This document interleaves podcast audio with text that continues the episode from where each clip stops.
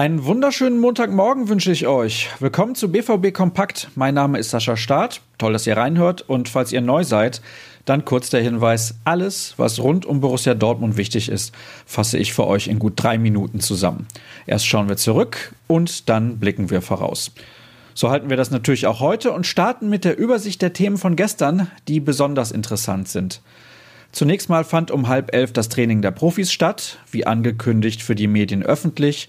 Viel gab es aber dabei nicht zu sehen, daher empfehle ich euch lieber ein wenig zu lesen, zum Beispiel das Interview mit Julian Brandt aus der Mixed Zone vom Samstag oder Stimmen von dann Axel Sagadou und Torgen Hazard. Kommen wir zum Sportlichen. Die erste Niederlage seit April 2018 kassierte die U17, ausgerechnet im Derby auf Schalke.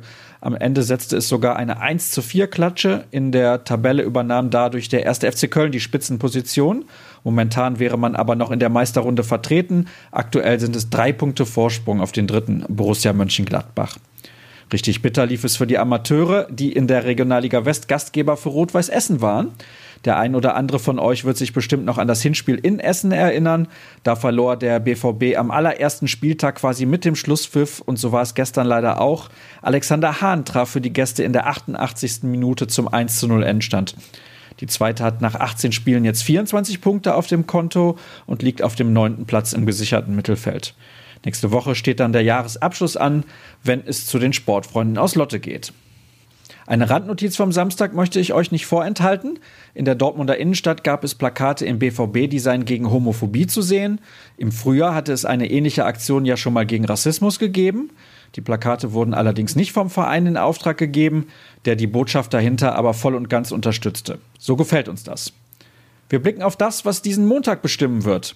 Morgen schon steht das nächste Spiel auf dem Programm. Zum Abschluss der Gruppenphase in der Champions League erwartet der BVB Slavia Prag und daher wird es eine Pressekonferenz mit Lucien Favre und einem Spieler geben. Die findet um 13.15 Uhr statt. Um 16 Uhr wird dann trainiert. Die ersten 15 Minuten dürfen die Medienvertreter wieder zuschauen. Was bieten euch die Kollegen aus der Redaktion? Es gibt natürlich die ersten Vorberichte mit Blick auf die Partie gegen Slavia unter anderem werden wir die Stimmen aus der offiziellen Pressekonferenz sammeln und die wichtigsten Aussagen zusammenfassen. Damit sollten wir dann für heute durch sein. Ihr wisst, wo ihr alle Infos rund um Borussia Dortmund immer brandaktuell bekommt. Das geht entweder unter ruhrnachrichten.de oder bei Twitter, dort dann unter rnbvb. Schwarz-gelbe RN-Inhalte gibt es auch bei mir unter Start zu finden. Habt einen guten Start in die Woche. Bis morgen.